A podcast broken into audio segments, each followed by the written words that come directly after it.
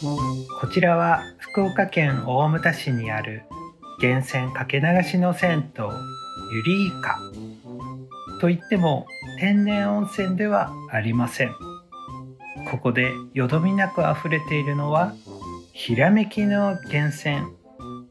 人や社会をめぐる当たり前の凝りがじんわりほぐれてちょっと自由になれる。お湯から上がる頃には誰かと話してみたくなる。そんな弱みの時間が今回も始まります。ひらめき源泉かけ流しチャンネルゆりかではもう早速行きましょうか。関西さん今日来ていただいてありがとうございます。あどうもありがとうございます。よろしくお願いします。よろしくお願いします。はいよろしくお願いします、で今日はあの梶谷さんのこの山本さんもそうこの本はあのみんな読んだ読んだということなんですけど読んだって上なんですけどえっと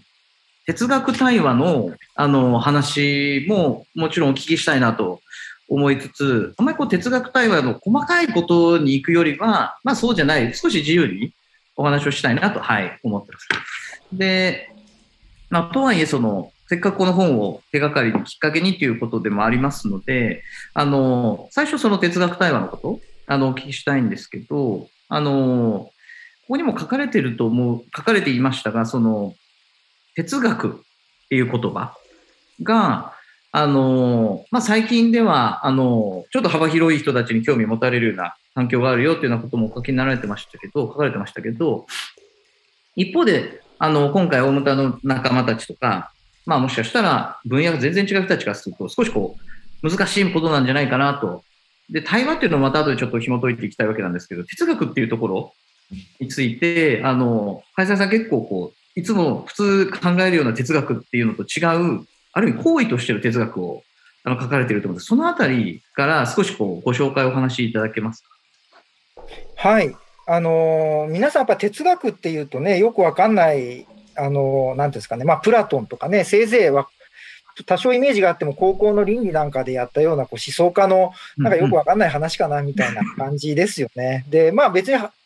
あの、そういう人たちも多いっていうか、むしろ哲学のに関わってる人たちのは研究者として、そっちがもう大半で、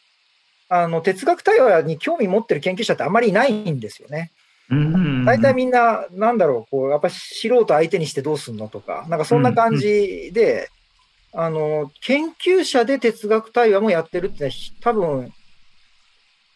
数パーセントじゃないかなと思いますね。それぐらい多分少なくて。うんで、まあ、あの、まあ僕はまあ、僕ももちろん他の人もそうなんだけど、研究から始めてる人間なので、まあその中でやっぱり、なんかただ文献読んで、ああだこうだって議論してるだけのなんかものに飽き足らないというか、うんまあそういうの虚しいなって思ってる人たちが、なんかやっぱり、こう、特に子供ですかね。まあ僕もそうでしたけど、ハワイで子供たちがなんか本当になんかこう考えて議論してる姿を見て、こう、なんか原点に引き戻されるような感覚っていうか、あ、考える楽しさってここだよなっていうのがあって、まあただ、普段、普通はやっぱり哲学に興味持って研究やるようになった人とかって大体、まあどっかで人人間関係につまずいてるわけじゃないけど、まあ大体あの、なんか友達いないみたいな人多いわけ。あのあの友達はいるんだけど、少なくともこういうテーマで議論できる人が周りにいないとか、あとはなんか自分でなんかいろいろ例えばこう、あの、人生の意味みたいなのを考えてて、それが哲学っていう学問がそれに関係してるっていうのは後で初めて知るみたいな、まあ人も、それでこう、興味持つ人もいるんですけど、だからまあ大体やっぱり一人で考えるっていうね、あのーなんか、そういうのが割と哲学だっていうのは哲学に興味持ってる人も、大体そう思う、そういうところに入ってくるんですよ。うんそれがやっぱり他の人と一緒にやることで、それと、まあなんていうか、ちょっと違うんだけども、まあ要するに考える楽しさみたいな興奮を味わうっていうのが、うんまあやっぱり新鮮だったっていうのはありますよね、僕自身が。僕自身も別に、もともとは、何ですかね、まあさっき言ったようなこう専門的な研究の虚しさっていうのはなんか感じてましたけど、そんなに人付き合いが好きなわけでもないし、友達がいるわけでもないし、社会に貢献したいとか全く思ってなかったので、だからそこがなんかまあやっぱり社会なりこう人とつながる、でそれが同時に哲学的なこう、今までの価値観がひっくり返ったりとか、でそういうのがこう本当になんか普通の人と話す中で起きるっていうことの面白さですかね。ういうんので、あの、まあ、魅了されたというかね、それで、あの、最初は子供の哲学だったんですけど、日本に戻ってきて、イベントやってみたら、い意外にこう大人の人たちがすごい、こう、特に、なんですかね、大した宣伝もしてないのに来て、うんで、最初のイベントなんかは、本当僕別に全然知られてなかったですけど、この方面では。でもなんか本当80人とか人が来て、うーんで、大体みんな哲学ってよくわかんないんですけど、みたいなこと言うから、わかんないのに普通来るかみたいな 感じでしたけどね。哲学ってそんなに簡単に来ていいイベントじゃないんですけど、非常に無防備に来るわけですよ。はいはで、しかも女性が多いっていうのが最初から本当に。あの、もうだから雰囲気が違うんですよ。大体哲学のイベントってやるとなんかもうね、なんか地地味なっていうか、なんかめんどくさそうな、ね、おじさんたちが多くて、あとはなんかこう、なんか突っかかってきそうな若い人とかね。なんかあんまりこう、雰囲気良くないんですよ、普通は。面白い。まあ、それが良くてやってる部分もあるんですけど、うん。全然違うんですよ。華やか、華やかっていうか明るいんです。よ。若い、若い人も多いし、女の人が多い。へえ。それは本当に最初からびっくりしましたね。うんそれって梶谷さんからするとあのいやまさに哲学っていうとそのこれまでの思想家のあの概念とか何か議論とかなんかいろんなものがあのまず哲学っていう領域に関わるにはまあそこを研究してあの調べて分析してまあ僕なんかそういう領域でないのでいやまあ僕もやっぱちょっとこう遠いなと思うんですよね。であのただ先ほど今言っていただいたようなその女性なり、まあ女性に限らず大人たちまであ無防備に来るっていうことって、あの、例えば僕が思うとですけど、何かその考えるっていうことが、あの、そういう難しい何かについて調べたり学ぶっていうよりは自分自身が考えるっていうことに、あの、どこかこう、みんなの中で上っていうか、なんかそういうものに対する、なんか楽しいんじゃないかなのか、なんかそういうか考えるっていうことがあれなんですかね。みんなこう興味があるんですかね。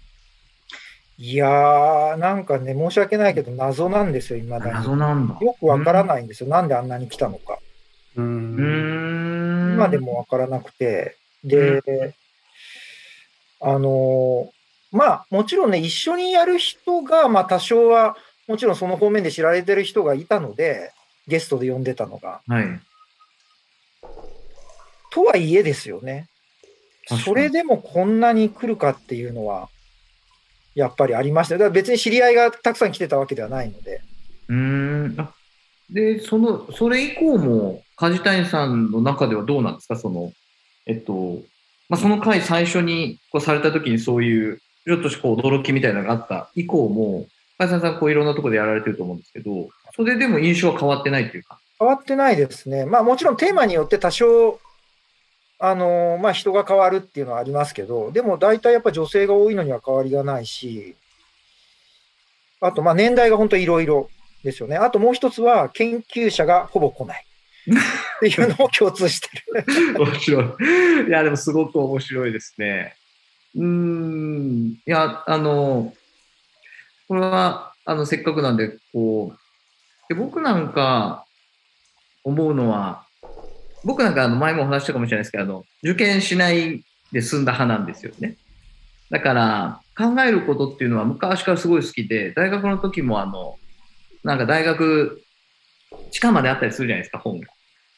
で、で、あの、なんてなく、こう、いろんな本読みながら、こう、ぶつくさ考えたりしてるとか、なんかそういうことが、あの、まあ、大学帰ってからもやってたんですよ。で、何が言いたいかというと、あの、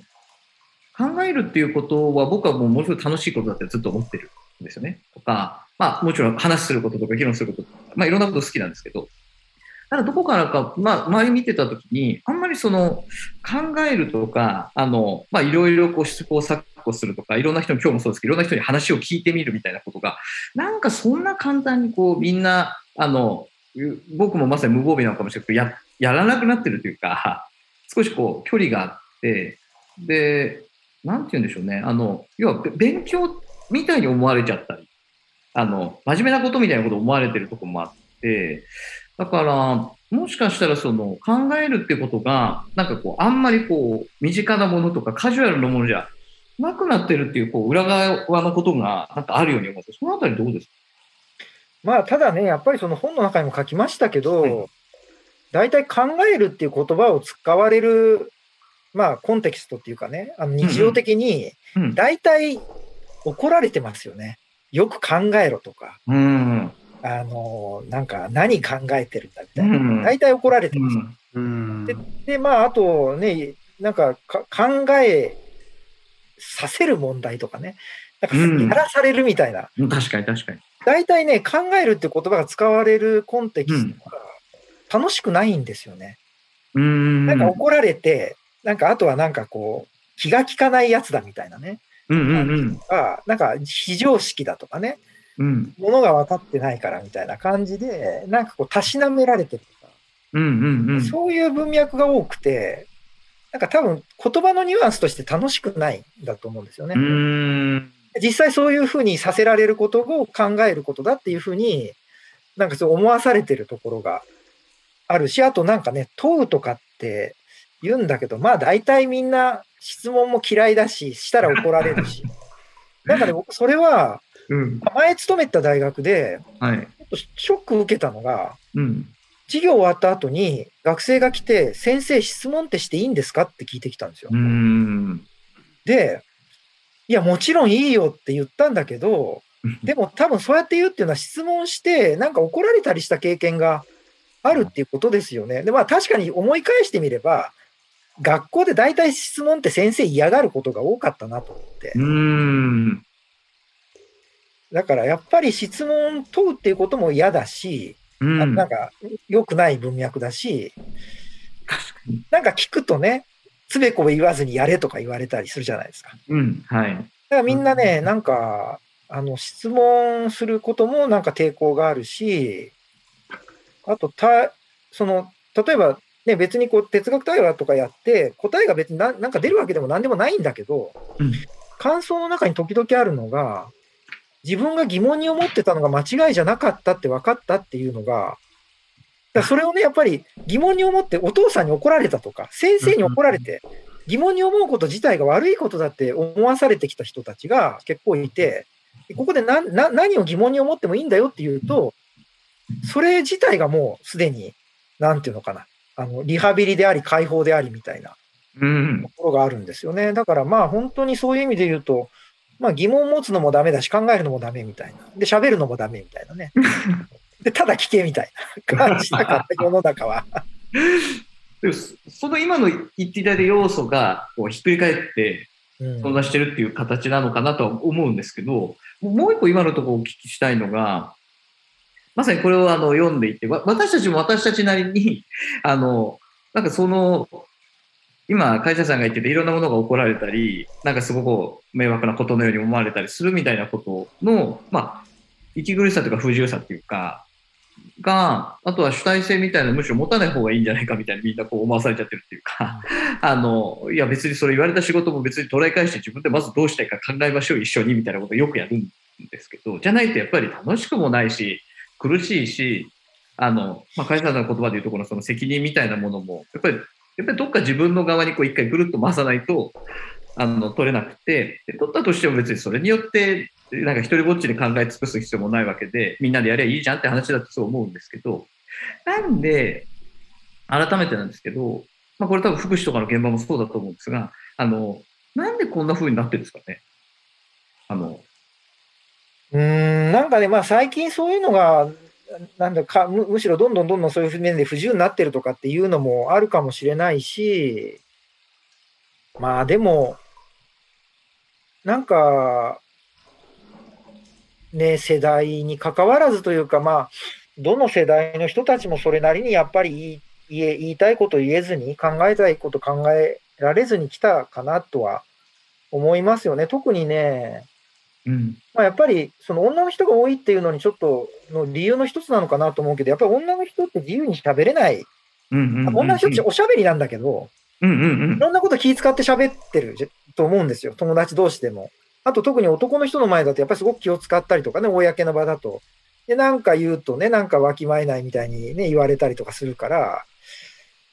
で、そういうのはね、やっぱり、あのこ高齢の年配の、まあ、おばあさんなんかでも対話だとすごく生き生きと喋るんですよね。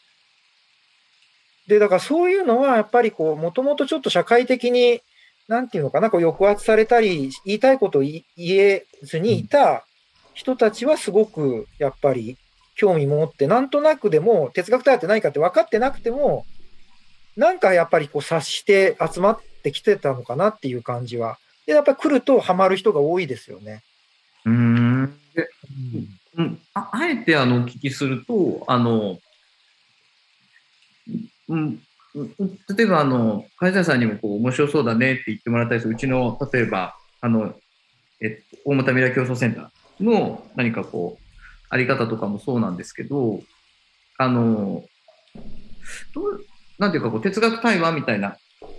形で、あの、場を持つっていうのの後の重要性とか、そう、対話の場を持つことの重要性もいっぱい話したいなと思うんですけど、一方でそれがこう、我々の中でも最近話したその非日常と日常みたいなことで言うと、その、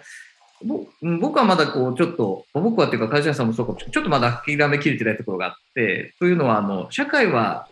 あの、まあ、不自由なものだというか、あの、どこかこう、口をつぐんでしまうとか、自分がそれに対して、まあ、責任を持ってはいけないというか、社会を自分でどっか変えられるんだって、僕なんかこう、素朴にすごい思っちゃってるとこがあるので、あの、それは大きく何かを変えるんじゃないんですけど、でも社会が変わるんじゃないかっていう、なんかこう、希望は常に持っていて、なんかそういうふうに、例えば組織一つのあり方だったり、地域のあり方だったり、社会のあり方が、なんか変わっていかないかなとか言って、素朴にはこう、思ってて、なんか、梶谷さんとしてそれってどう思われます？かこう、社会って結構こう不自由なものだからこそこういう場が重要だっていう話もあれば、一方で、こういう場が、あの、もしかしたらそういう場を設ける必要性はずっとあるとしても、もう少しこう社会のある意味日常的な部分までが、そういうふうに少しこう開かれていったらいいんじゃないかみたいなことって思われたりします？そうですね。まあそうですね。まあ別に一般論としてはね、うんこういうのは、まあああったらあった方がみんなね、あの、自由に喋ったりとかする場っていうのは、まああったらいいかなって、あの、で僕はいつもその質問で、うん。ちょっとなんか答えに困るのが、僕がそれをやりたいかどうかって言われると、うん。そんなことはあんまりないっていう。人がやってくれるのは、やるのは構わないけど、僕はそんなに熱意があるわけじゃないので、うん。だから、なんかあれですよね。あの、学校なんかでも関わってるから、なんかすごい教育に関心があるとか、熱心だとか、子供が好きかとかってね、思われたりするんですけど、別にそういうわけではないので、ここは別に子供、子供そんなに好き、だって子供が好きじゃないって何を言うか、何を言ってるかというと、例えば子供が好きな人って、うん。あの、まあ、子供の相手してわーって遊んだりするじゃないですか。うん。で、あと、まあ、例えばこうか、家族ぐるみでこう集まった時に、昔からそうなんですけど、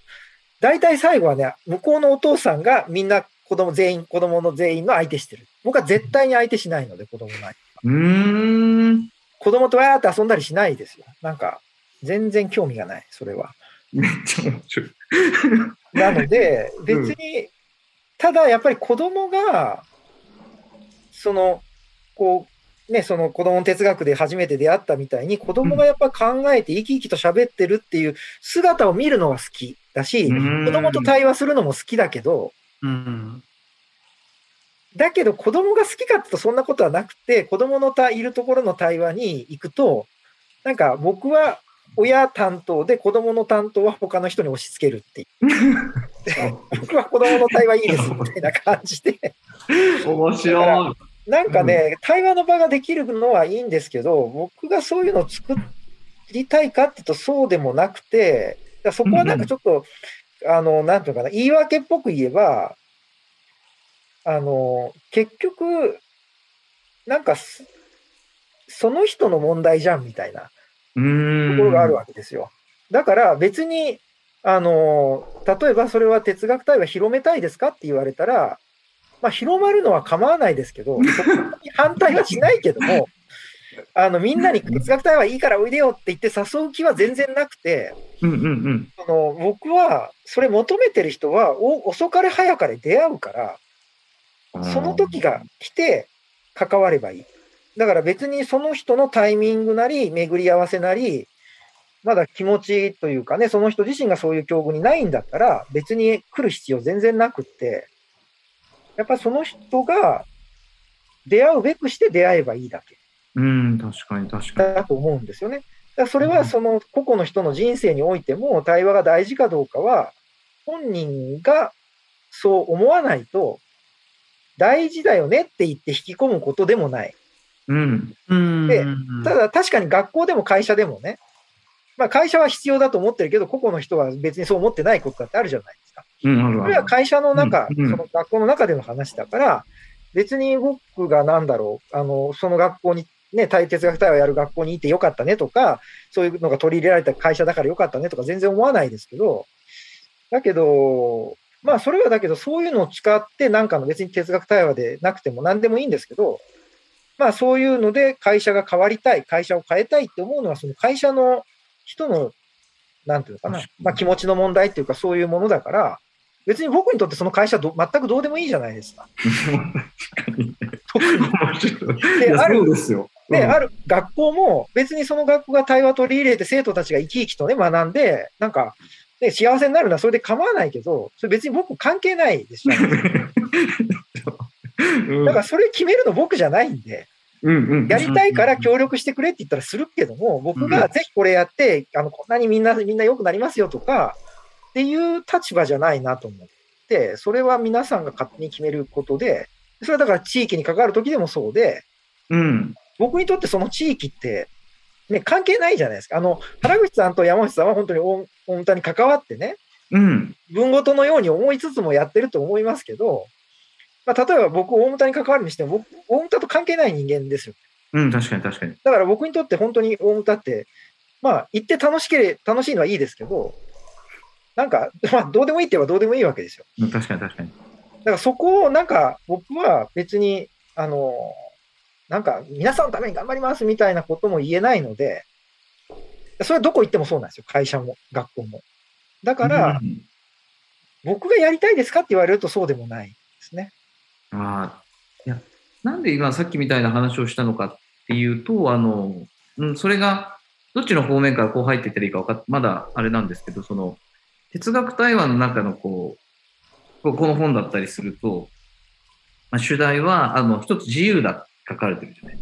で、それは現象的に見てそういう事実がそう見受けられるというか、そういうことがこう確認されるっていう意味で、そこに自由を見ているっていう、会社さんが。会社さんの整理における自由。まあ、いろんな自由が書かれてたと思うんですよ。で、まあ、そこにもすごい共感をしているんですけど、で、うん、確かにそれは、あの、誰かにこうなってほしいとか、社会がこうなればいいっていうことじゃ、会社さんの文脈化するとないのかもしれないなと思う一方で、もう一回だけ言うとですね、あの、貴重となっていることについて、私なりにこう、思うのは、うん、まあ、やっぱり自由な方がいいんじゃないかなと思うっていうかですね。あの、こここに書かれていることもそうですけど、うん、まあ、これは私の考えですけどね。会社さんがどうっていうことっていうよりはむしろ、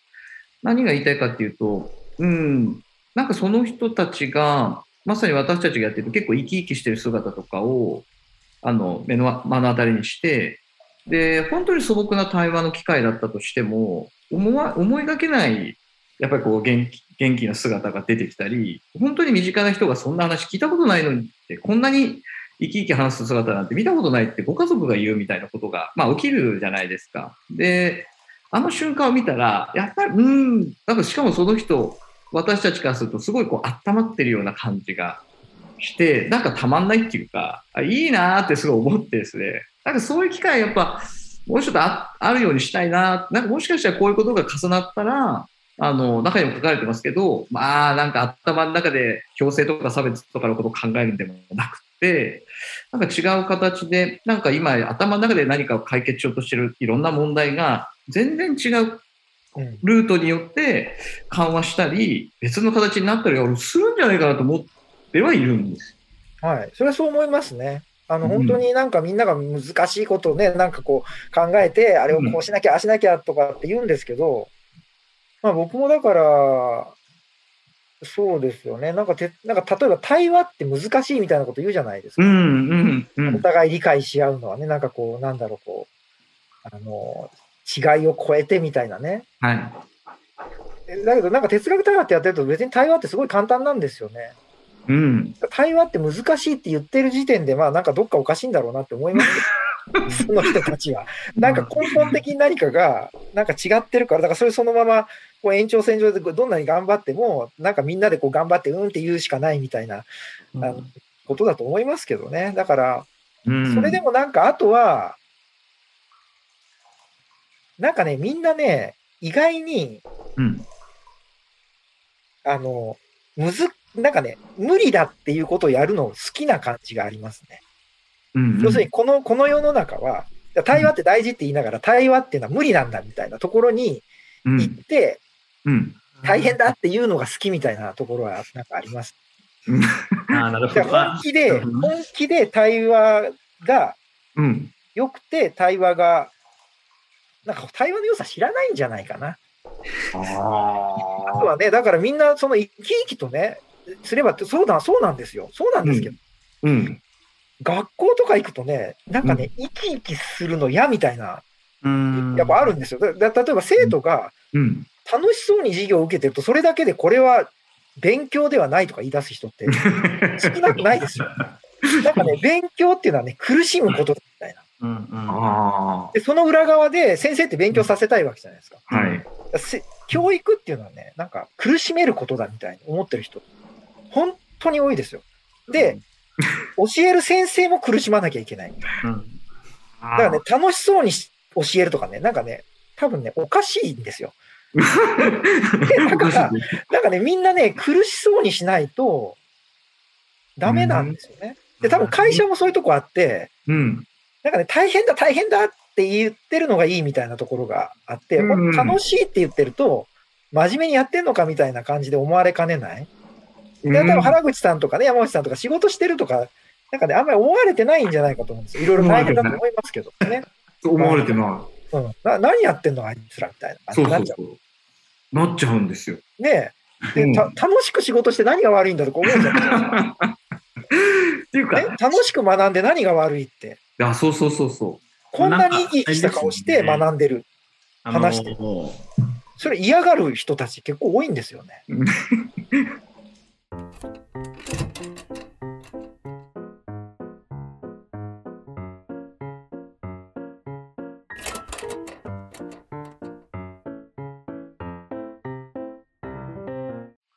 谷さんの話、うん今聞いてて、いや、あ、なるほど。いや、まあこの間の時にも思ったんですが、改めてそうだなと思ったのは、やっぱり、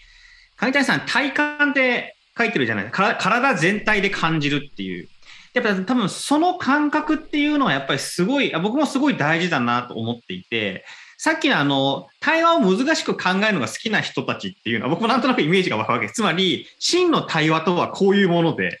理念的に頭の中で考えて、あの、いろんな、あの、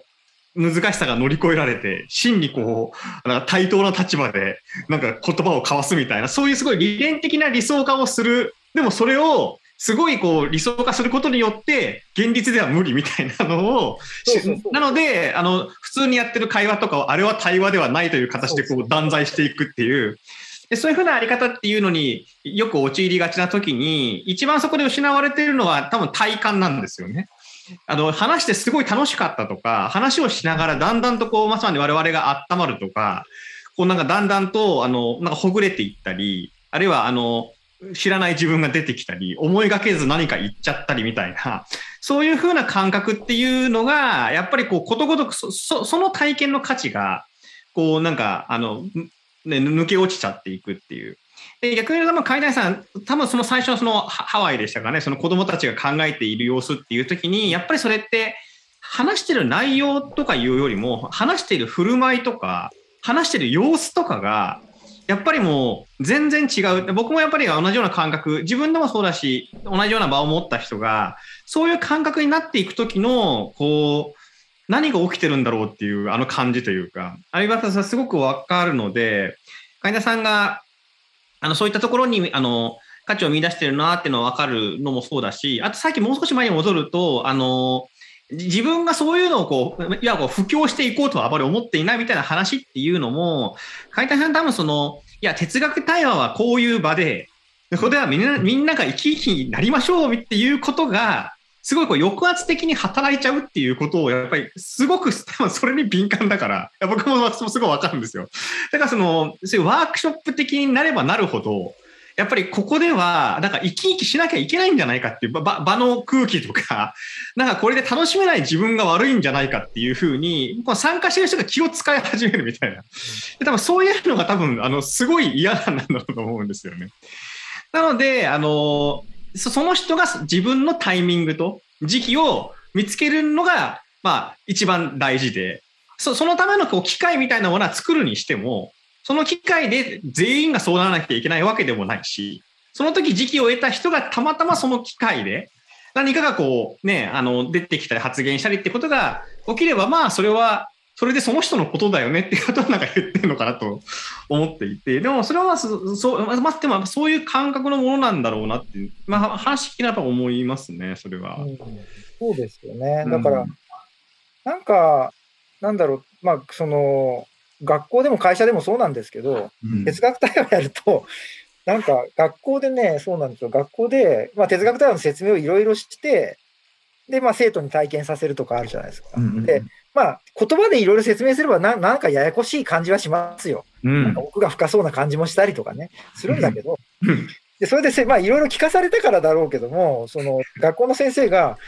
その、そういうのって生徒みんな分かりますかねとかって聞くんですよ。で、うん、僕そのために言うんですけど、先生の授業ってみんな分かってますか？って分か。分かってないじゃないですか。さっき3割寝てるって言ってましたよね。でだから普通授業何やったってね、みんなが理解するなんてありえないじゃないですか。確かに。でだから別にいやそんなことは別にどっちみちないですけど、うん、あの、対話やってる時に居眠りしてる子あんまりいないから、先生の授業よりはマシだと思いますけどって言うわけですよ。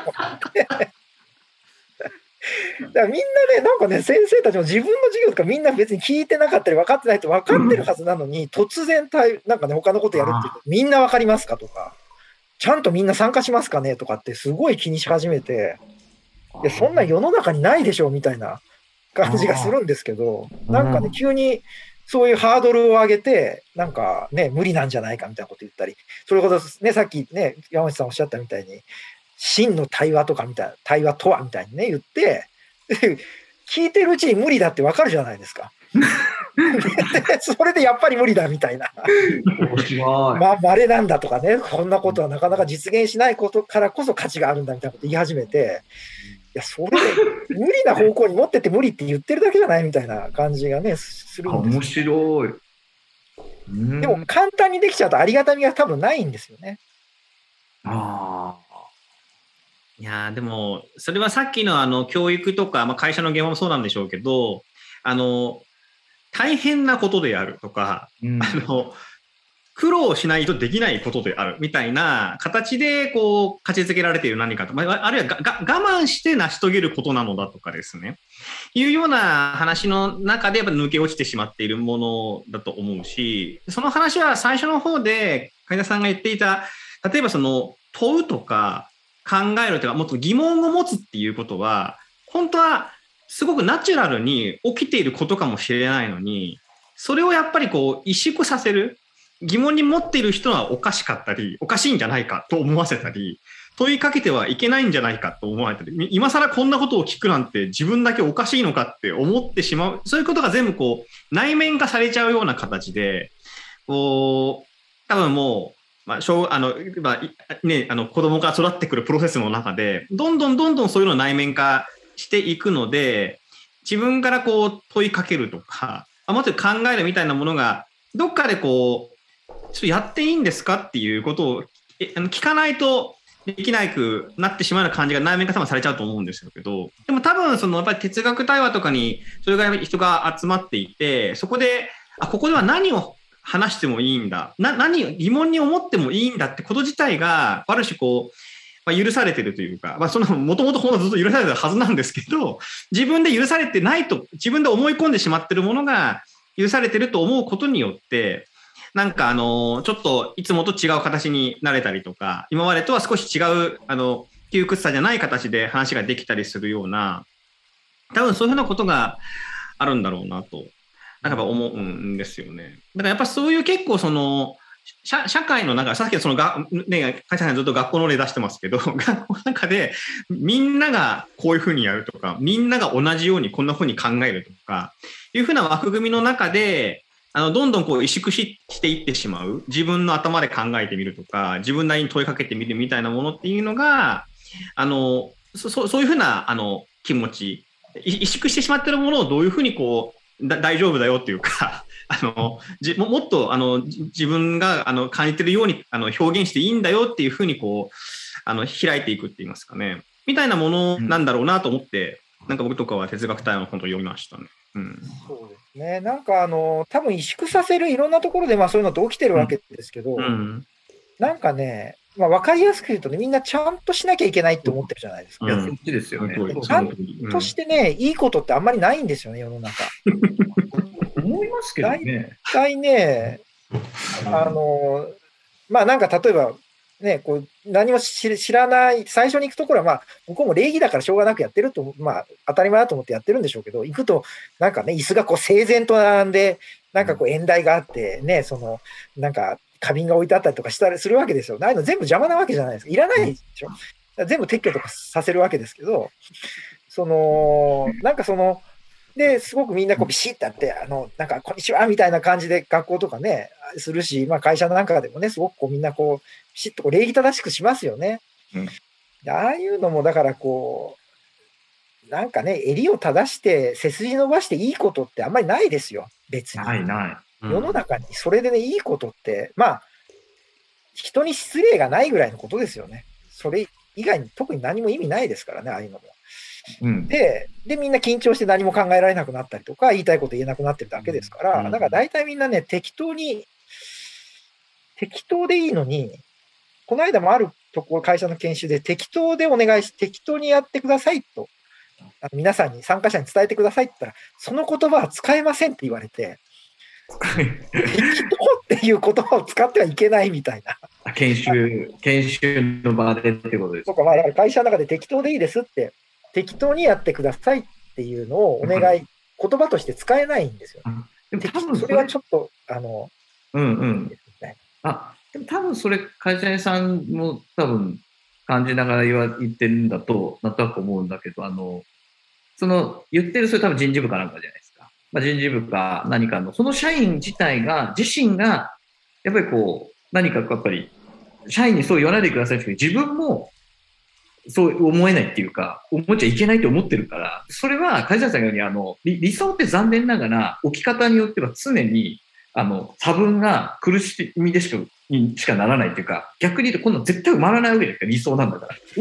埋まったら理想じゃなくなっちゃうから。で、あるべき論の苦しさって、あの、できないことが常態化したときに、もうもはや、あの、その、なんて言うんでしょうね。で、できないという状態以上にならないから、そんなの取っ払ったらできてることいっぱいあるのに、別にそんなことどうでもいいじゃん。でもこっち側をいろんな形ではめていくと、もはやもうそこに人がなんかいなくなっちゃうっていうか、あの、存在が不在になってくるっていうか、もう、そうなってくると先ほど、さっきあの、会社さん言ってたように、いや、自分が本当は楽しい授業したいって思ってる、僕はもう思ってる人もいなくないんだろうなと思うんですけど、あの、全然そうじゃない価値軸の中で判断され続けてるその人たちが、それでもなお自分がそれにも満たせ、満たしきれ、自分がその、勝手に決められたものであり、かつそれを自分が満たしていると思えない、常にそれを責められるっていう構造の中で、あなんかその人たち、まあ、我々いつもやってたと思うけど、先生たちこそなんとか、前も言いましたけど、私たちがこう、学校に行った時に、まず、先生たちにもこう、まあ、子供たちの前でなんか、ある意味こう好きなアニメの雑誌とか持ってきた先生おったんですよね。いや、もういいいなすごい思ったんですよ。もう、我々の授業は別に教えるわけ、我々がこう、結構こう会話してもらった時には、もう子供たちには寝転がっていいよとか言ったりして、好きな体勢で聞いてって言って一緒にアニメ見たりしたんですけど、で、先生たちにもこう、自由になっていったら先生が、こう、昔から好きだったアニメの雑誌をみんなの前でこう、高らかにこう、見せてくれたんですよね。でもそんなことって梶谷さんに多分許されてないことだから、先生たちの中でも多分そのことって、あんまりこう、人前で話すこととして認識されてなかったことだろうなと思ったんです。でも先生たちも、生徒たちと同じように苦しいなら、先生たちもなんかこう、うまいこと参加してほしいなっていうか、参加って言わない言わないか、先生たちも本当は楽しさに、こう、さっきの話で言うと、まあ少しこうピンときて動いてくれたらいいなと思うけど、かいちゃんさんの話だと、先生たちはなかなかそっち側に行ってくれないんですよ。参加ね。なんかね、別にね、行けなくはないんですよ。ないんだけど、うん。だけどね、やっぱり例えば、まあ、そういうのを校長先生が咎めてみたりとかですね。ああ、なるほど。うんあとは、校長先生が割と別におおらかで、いうんいんじゃないって言ってても、でもね、結局なんだかんだ言って、その、制度として、例えば評価をするとか、何か問題が起きた時にそれをこうチェックするとかっていうようなことが制度的に行われるじゃないですか。はい。そうするとね、やっぱり、なんか変なことしない方がいいって、いうふうに多分思考回路がなっていくんですよね。そこを超えて、まあ何かあったっていいよって思える人は、やっぱりかなり、なんていうのかな、まあ、少数派だし、まあ勇気のあることでもあるし、だからもう最近僕はあんまり、だこんだけいろいろ言いましたけど、うん。学校の先生は責められないなと思ってるんですよ。うんうんうん。現場の先生はなんだかんだ言って一生懸命やってる先生が多くて、あの、うんうん本当にひどい先生もいるけども、あの、そこは置いといても、でも大半の先生は真面目にやっているがゆえに、自分も苦しく、生徒も苦しいような状況にしてるんですよね。うん。うん。うん。で、だから、まあ、それでどうしたらいいっていうのはね、まあ僕、まあね、苦しいんですねっていう。だけなんですまあ、梶谷さんはそうだから僕は、まあ、だけど、それはでも結局、くる、結局、僕、まあ、僕に言わせれば結局苦しみたいのねっていう。まあね、そう、梶谷さん的に言うとそうだよ。梶谷さんの立ち位置だとそもう、まあ、くまあ、で苦しんでればみたいな感じで、う。まあ、それですぐ言うだろうなと思って。そういう感じなわけですよ。だって、別にこうやったらもっと楽しく楽になりますよって言ってるのに、別になんかそれに、そうだ、ね。それをまあ結果的には拒否するわけですから、まあ、拒否しちゃうんですよね。だからしちゃうっていうか、拒否するんですね。う。うんん、一切何もしたくないわけじゃないですけど、一回はだからやりますよ。別にやってもいいんですけど、うんそれで別に、拒否する人をね、いやいやいやって引っ張る気もないし、別にそれはその人の人生だしね、苦し苦しい人生歩みたいならいいじゃないですか、まあそれはそれでも。うん。うん。あ、でも、でも今のでもその、で、で、その一方で、あの、どこか、ちょっと抜け出したいなとか、なんかちょっと楽しそうだなと思う人は、まあ今でもそうだけど、ちょっとまあ来られるわけですよね、自分で。そうですね。だからまあそれで、そういう人たちが別にそうやって変わっていくのは、まあかそれも勝手に変わっていきますからね。勝手にですよね。本当におっしゃると勝手な、勝手になんですよね。勝手にですよ。だから別にそれを僕が変えた気もないし、うん変わっただけですよね、その人たちが。それそれもまただからその人たちの勝手なわけですよ。うんでもまあ言う通り変わるのも勝手、変わらないのも勝手。まあ、好きにしてくださいっていう。いや、そうだよなって、いや、思います、思います。うん。で、あの、え、そう、今の話を、あの、聞きながらっていうか、あの、いや、ちょっと必要なのかわかんないですけど、一応言うと、あの、思ったのが、まあ、山本さんとここの間話して、話してたのが、まあ、きっかけに、まあ、なってるとかある、なってるんですけど、その、梶谷さん書いてるその責任の話、今の話と繋がってるなと思ってて、別に責、まあ僕なんか結構責任なんか取っちゃえばいいじゃんってすごい思ってるし言っちゃうんですよ。別に。どうそんなこと大して社会も世界世界も変わんないし、あもう別に終わっちゃうことで世界が終わることもなんでもないんだから、逆にむしろあの、なんか自分の判断でその場その場でするってことが、まあ僕はその人の範疇で決めてやってるってことだから、別にいいじゃんと思うんですよ。で、ただそれが、梶谷さんが書かれてるのを見ると、責任もまあ、ある意味で取らせてもらえないのに、あの、取らせてもらえない、ある意味、仕組みっていうか構造なのに、責任を追及するっていう構図が、あの、苦しいよねっていう。ここれやっぱすすごい状況だなとは思いますけど。うんそれはね、なんか、なんていうんですかね、そこはやっぱりちょっと僕は、なんかその、どうでもいいとか、いろいろどうでもいいですけど、そこはやっぱり、なんかやっぱりちゃんと自分で自分の責任を取れる社会うん。っていうのは、だからちゃんと取らせてくれっていうことですよね。うんでうんでも学校も仕事も何にも自分たちで選べてないのに、うん。で合格しないとお前の努力が足りなかったとかね、うんうんだからお前の能力が低いからだみたいなこと言われて、いいつな、どこで何か選んだっていうのがないのに、うん。責任だけ取らされるってのは僕はね、絶対におかしいと思いますよね。ううんん。だからそこはやっぱり、会社とかでも、あとなんかね、そういうところでさらになんか変、変っていうかもうなんかムカつくのは、あの、主体的にどうとか言うじゃないですか。うんうんうんうん。主体的にとか、主体性なんて、これっぽっちも与えたことがないのに。で、主体的っていう言葉を使って最後責任取らせるみたいなね。もうなんか、もう、インチキでしかないわけですよ、そういうのって。で、問題は、問題は、それをやってる人たちが、うんその、インチキだと思ってないことなんですよ。うんまっとうなことをやってると思ってるから、いやいや、それインチキだよって。うん。だからね、せめてインチキって分かってほしいですよ。インチキって分かってやってほしいですよね。に言う通りだな。そこだけは、なんか、何ですか？ね、そこは、うん。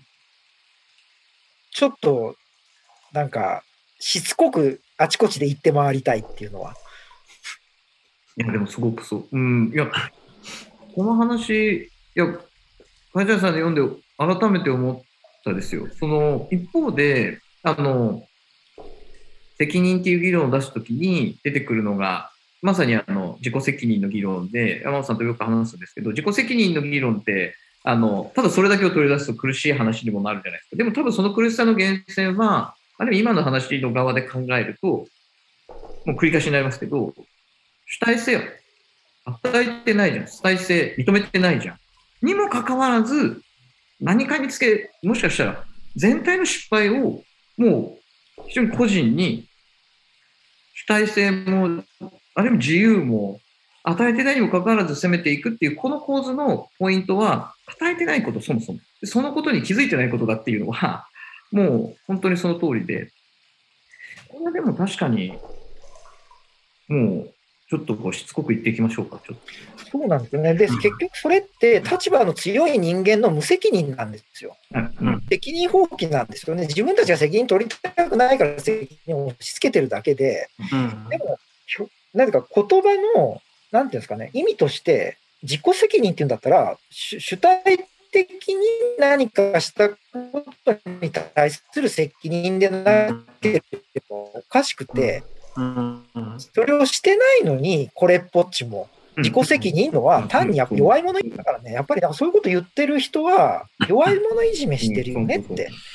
そうなん。ですよ。だからそれを分かった上でやってねっていう。だから弱い者いじめ私はしてますって宣言してからやってほしいです。いや本当にその通りですね。もう本当にそうだからあれですよね、今だから話してることっていうのは、普通自己責任って言ったら、それ自分で選んだでしょとか、それ自分で決めたでしょだからあなたの責任でっていうふうに普通言われるし、で、おそらく形式的に見たら確かに自分で書いてるとか、だから自分で確かに契約してるとかいうふうになってるもんだけど、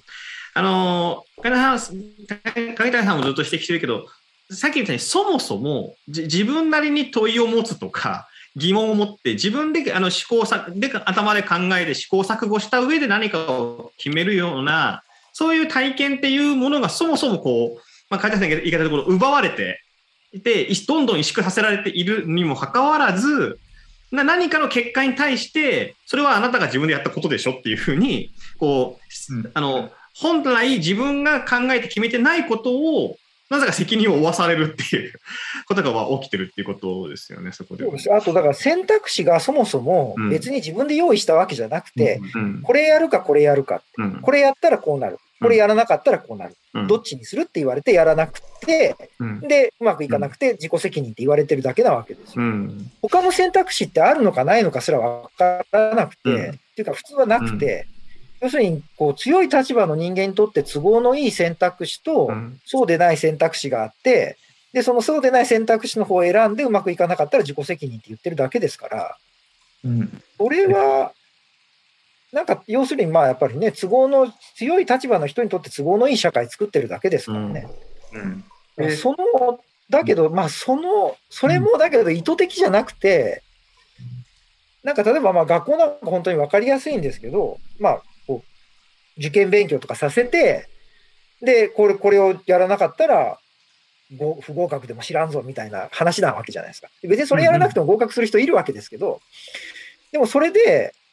その、これやらなかったらいかんぞっていうのを、こう、制度を維持するためにも、じゃあこれやれって言ってやらせる先生もめちゃくちゃ努力するわけですよね。うんだから別にそういう人たちが手を抜いてるわけじゃないんですよね。なんか楽してる。これが巧妙っていうかあれですよね。うんそれがね、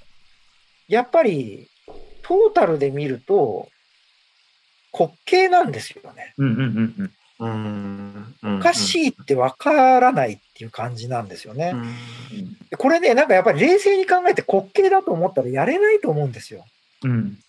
やめるしかないと思うんですよはいはいはい続けてるっていうことはどこかにね、なんかこれはいいんだとか正しいんだとか、なんか思ってるんですよね。そこはだけど、やっぱり、それぞれが気づくしかないですから、うん。ふと思い返、ふと考えてみたらこれおかしくないみたいに思わないと、これはそうですよ。なんか今まで別にこうこういうのっておかしくないですかって言っても、まうんああんまりなんか響かないですよね。うん。全く響かなくて、響く人はすぐ響くけど、響かない人は全く響かないので、